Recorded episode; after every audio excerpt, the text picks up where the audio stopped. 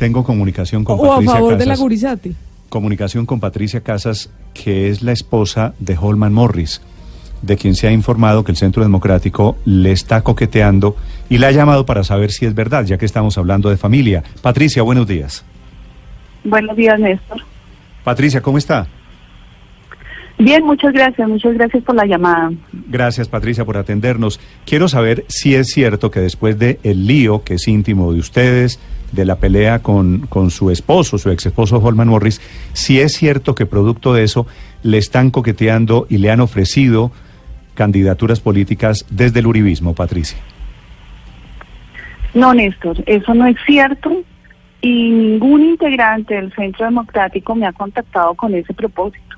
Eso, eso no es verdad, eso me tiene supremamente desconcertada.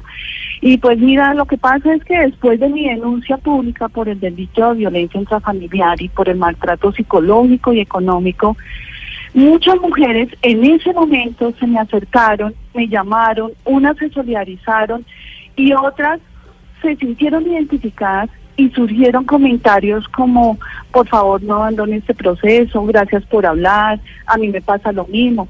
¿Por qué no se lanza la política? ¿Por qué no se lanza el consejo o alguna representación pública? Porque es un delito que, que no tiene nombre ni rostro y, y pues está permeando de una manera muy horrible dentro de la sociedad. Eh, también me decían, nadie mejor que una representante de las mujeres que haya vivido ese, ese dolor y que sienta lo que sientan otras. Entonces, Néstor, es en ese contexto, en ese momento de mi denuncia, que surge el comentario de una posible participación política. Pero eso está totalmente alejado y opuesto a un ofrecimiento oficial o formal de parte de un partido político en este momento actual. Sí. Patricia, ¿y a usted la ha tentado el bichito de la política?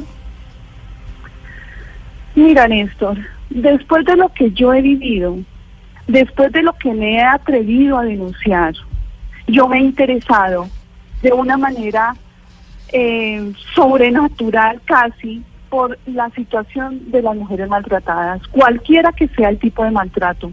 A mí eso se me convirtió en una causa y una causa está por encima de la política, porque una causa trasciende en el tiempo y genera cambios en una sociedad. Yo puedo ejercer mi compromiso eh, con las mujeres, con lo que he vivido desde mi casa.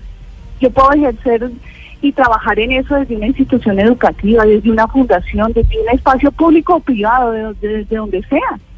De hecho, ahora que yo tengo urgencia de encontrar un trabajo, me encantaría poder ser útil desde cualquiera de esos espacios.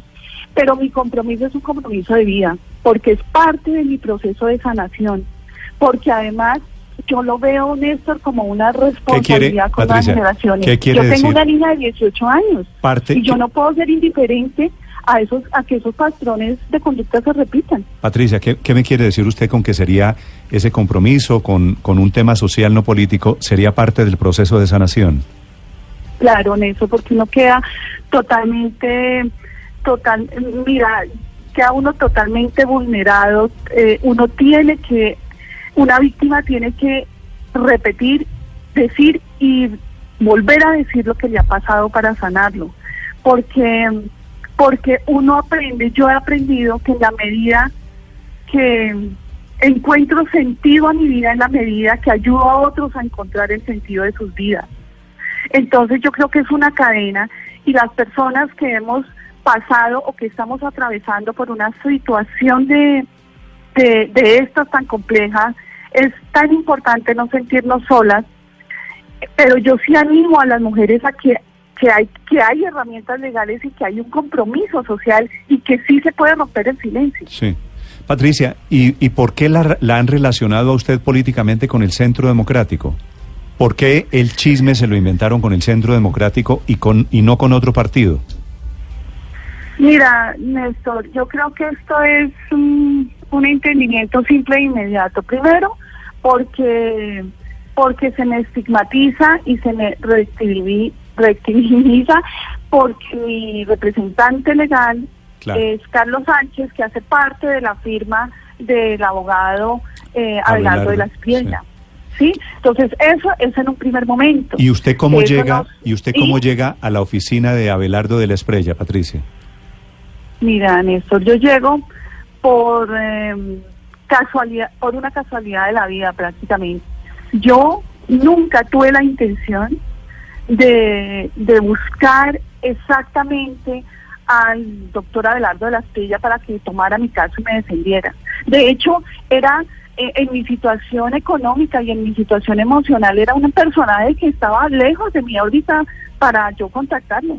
Yo hice el trabajo, yo hice mi, mi, mi, mi búsqueda juiciosa con abogados, con varios abogados, pero a mí nadie me quiso representar esto. A mí, a mí lo que me decían es, no es el momento, espérate, Holman tiene sus aspiraciones políticas y yo estaba en ese en esa procesión de visitar oficinas de abogados y nadie me escuchaba y nadie me lo quería hacer.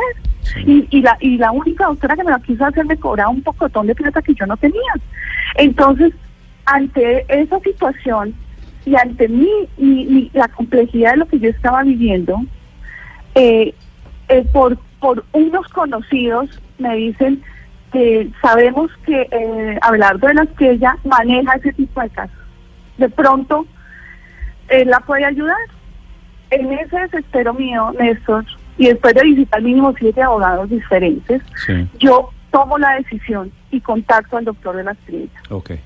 Y es la primera persona donde me dice, yo le ayudo. Y de la Espriella entonces, supone usted, sale la versión de que el uribismo estaría interesado políticamente en usted.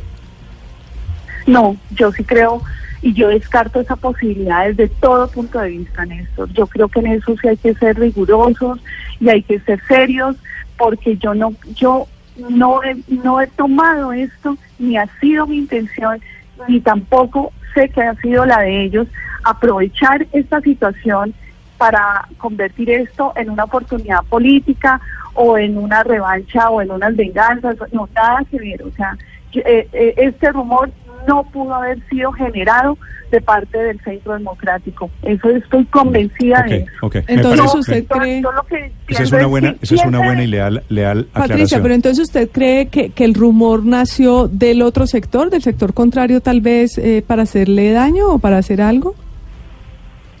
Mira, eh, yo lo que pienso es eh, que, ay, que esto es como tan, a veces como que me confundo tanto, pero también el entendimiento debe ser un poco simple, o yo lo veo de esa manera. ¿Quién se beneficiaría, María Eugenia, de, de, de hacerme ver a mí como una mujer oportunista, clasista, manipulable, partícipe de un plan oscuro? ¿Quién se beneficiaría de hacerme ver y desprestigiarme de esa, de esa manera? ¿Quién se beneficiaría de, de, de, de poner en tela de juicio y con eso desvirtuar toda la seriedad de todo mi proceso, que es donde yo estoy concentrada? Mm. Yo sigo concentrada en mi denuncia y en defender los derechos de mis hijos. Entiendo perfectamente esa batalla. Patricia, un saludo desde Blue Radio, me alegra saludarla. Bueno, ustedes muy amables y gracias por, por llamar y no reproducir noticias falsas. Gracias. Gracias, chao, chao. Patricia, la esposa de Holman Morris, aclarando también la utilización de su nombre para efectos políticos.